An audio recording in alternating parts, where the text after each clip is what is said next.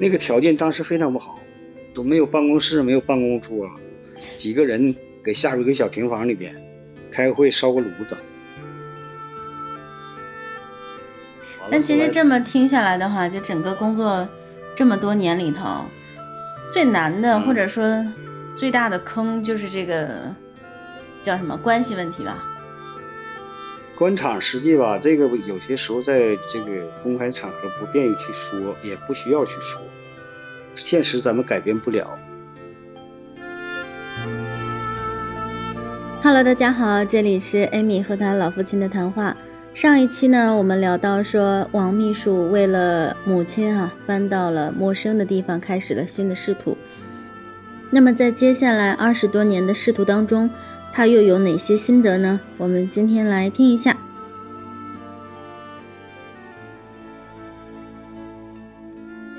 我上班之初啊，没有任何外力，完全靠自己的努力。然后每次调动或者提职啊。任职啊，都没有像现实社会当中，得有人，得送礼，得拿钱，我这都是一步一步都是自己。但是这个是只有你这样，还是说那个年代的大家都这样呢？嗯，不都是。啊。有的他不具备能力，他就要想别的办法。还是有要花钱的哈。有啊，有的是花钱，有的是有人呐，有人给说话。你像有同学啦，有亲属啦，当官的你可以互相提携呀。咱们啥也没有啊，就是自己呀。所以你到梅里斯这边来了之后，除了那个时候那主任为难了你一下，还有什么特别大的困难吗？困难倒没有，那个主任实际是成全了我。对，可以说那一个事儿就奠定了在梅里斯写材料。后来有人说笑话讲话，就算。梅里斯第一支笔，所有的大材料基本上都我拿。嗯，也挺辉煌的哈。然后，嗯，然后不光是写材料了，后来就是有些大的场合，主持人，建国那是几十年呢，五十年那是六十年的时候，广场上我都是主持人，然后整个那个主持词都是我写，还有一个女同志，我们共同主持。有些成不少，主持过很多年的，后来就到那是在办公室的时候，还不是我的专业。后来到宣传部了，就正常了。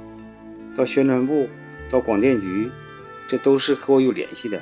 所以文化局，所以有些年终的团拜会啦，呃，各型大大型庆祝活动了，整个的撰稿都是我。最开始是我主持，后来我当局长了，当部长了，我就不主持了。安排别的人培养新人，主主持词都是我撰撰稿，统筹。你一共走了多少个单位啊？到梅里斯大大小小十四个单位。十四个，都是组织安排你去的，还是你要申请调动的呢？都是组织安排的。是基于什么原因呢？是想让你把这个单位带好？呃，有的是我和组织上谈，在一个单位感觉要换换地方或者怎么样，但是你没有其他别的付出，那就顺其自然，也没有太好的单位，都是那些小单位，没钱没势的单位，多数都是那样。然后呢，有什么变化就说手有谁感觉想上哪儿一串动就给你挪走，就是这样。啊，所以从你自身来讲，你想多走一些地方，去多了解一些事情。呃，有过几次，有的是不由自主的给你安排了。在办公室出去那个时候，上街道当书记嘛，那时候你都有印象了吧？记得。那个时候是他们，他们领导之间有矛盾，然后我在中间是一个牺牲品，他认为我跟这个领导近了。那个领导认为我跟他近了，领导之间有矛盾，然后呢，你你自己说不清啊。实际我是跟谁都没近，也跟谁也没有送礼。哎，站队咱也没站队，你都没站队，他就认为你站队了。你没跟他进，他就认为你跟别人进了。嗯，就这个问题啊。然后就把我拿到街道去，要不然的话，办公室那块一般都像到乡镇当一把手了，或者到哪个局里头，然后到街道，街道就是很边缘的了。边缘后来当时的区长，他对我很了解，搞材料挺了解，搁那块待了就一年。然后广电局那块儿，那个局长岁数大了，五十六七了，他要退二线，完了就给我把我安排到那儿了。那块儿两年多吧，那个条件当时非常不好，都没有办公室，没有办公桌，几个人给下边一个小平房里边开个会，烧个炉子。那个时候，那都啥时候了？太惨了。九七九八，有个小平房，就那样，临时的搭那个。后来搁那儿，我是不想在那儿待了，那环境太恶劣了。另外，那工作也很难，设备条件都很难。后来我就跟找个领导说一下，我说给我调出来吧。完了，我就回到宣传部了嘛，宣传部又待了两年。然后到雅尔赛，知道吧？知道。雅尔赛到那块去当镇长，后来又别人串联拉票，又把我给选下来了，又回来了。我又回来了，所以我这个十几个单位最长的是五年，文体局五年多，最短的是雅尔赛两年两个月，两个月还出差上俄了俄罗斯去了一段时间，因为你选下来你就不能在那工作，就回来了。完了回来之后呢，那个时候不管是什么原因，毕竟是搁那给我选的，所以就回到宣传部带分配，一年来的。但其实也是牺牲品。对，对，后来就到现在为止，昨天前天，原来的那个区长啊，我们在一起吃饭，搞活动一起吃饭。哎，他说当时对你也不理解，后来听说你这个人很有才的。不太了解你，不太理解你，因为我我外乡来，我跟他们走都不近的，什么过年过节，什么嗯上谁家去，谁家也没去过呀，也没送过礼呀，就这样的。但其实这么听下来的话，就整个工作这么多年里头，最难的或者说最大的坑就是这个叫什么关系问题吧？对，官场。官场实际吧，这个有些时候在这个公开场合不便于去说，也不需要去说。现实咱们改变不了。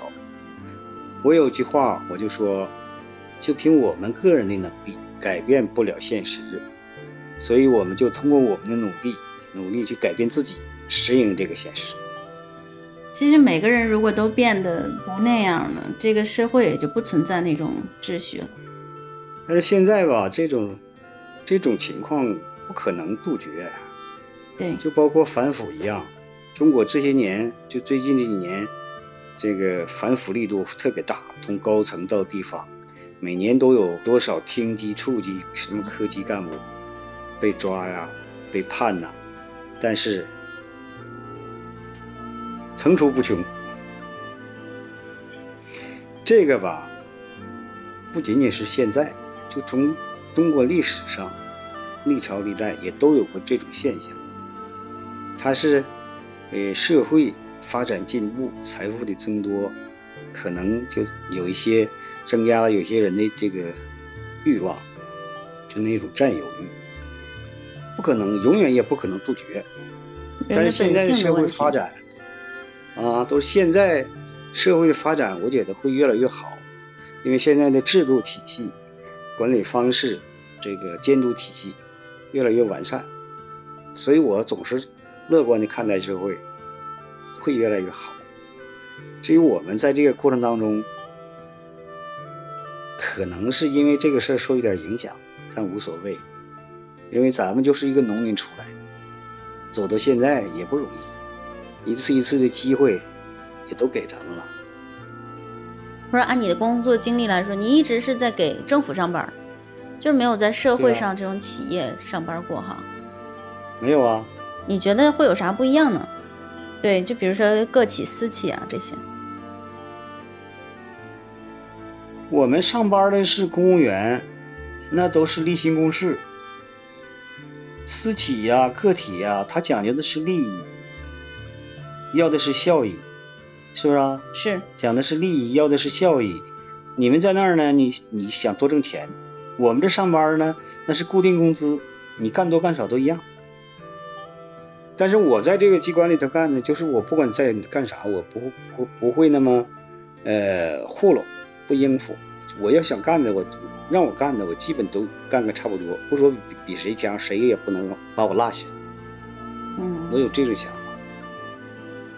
你觉得我们现在年轻人哈，跟你刚上班那时候年轻人有有什么最大的不一样吗？要说我们上班那个时候吧，完全通过自己的能力，还可以创造出有你自己的空间，或者给有给你提拔或者重用的机会。现在呢，也有，前提是你要有具备一定的学历，这个要求特别高了。你像我那个时候开始工作的时候，就是一个中师毕业生嘛，因为那个时候人才也比比较缺。你现在，你像这个机关里边，本科生。和专科生，那本科生就明显优势。你再有什么硕士或者博士，在提拔重用的时候，这是一个前提条件。啊，就起点。对，起点，工资待遇什么都高。你这块要起点低了，你这这个想赶上别人很难很难。但是小孩现在他不懂。对。等你懂的时候，已经基本上悔之晚矣。对，来不及了。来不及。那没办法，现在小孩也不听，我也不咋说了，毕竟有代沟嘛。而且教育啊，和和小时候你对我们的教育也完全不一样了。你还记得你小时候怎么教过我们吗？你们那个时候，说实在的，没怎么上心去教育你们。我只是想要通过我自己的奋斗，去创造一个好的条件。事实上看，我这种做法呢，在某些方面是对的。不通过那种艰苦努力奋斗，没有现在，可能就没有现在的家庭条件，也不能给你们提供一些经济上的支持，对吧？是。但那个时候，如果要是把重点放在培养你们那个身上了，呃，你们都要特别优秀的话，可能比我现在还要好。但是现在这些东西吧，不能去评价，所以现在吧。我就无怨无悔，你们起码生存没问题，生活没问题，所以这个就是在现实社会当中来比，不去高攀，不去攀比也过得去。嗯，特别从咱们家族或者咱们亲属这个圈来看，别人家还很羡慕咱们呢。嗯，是不是这样？是。所以有的时候吧，这个人生不如意十有八九。常想一二，也就知足了。是。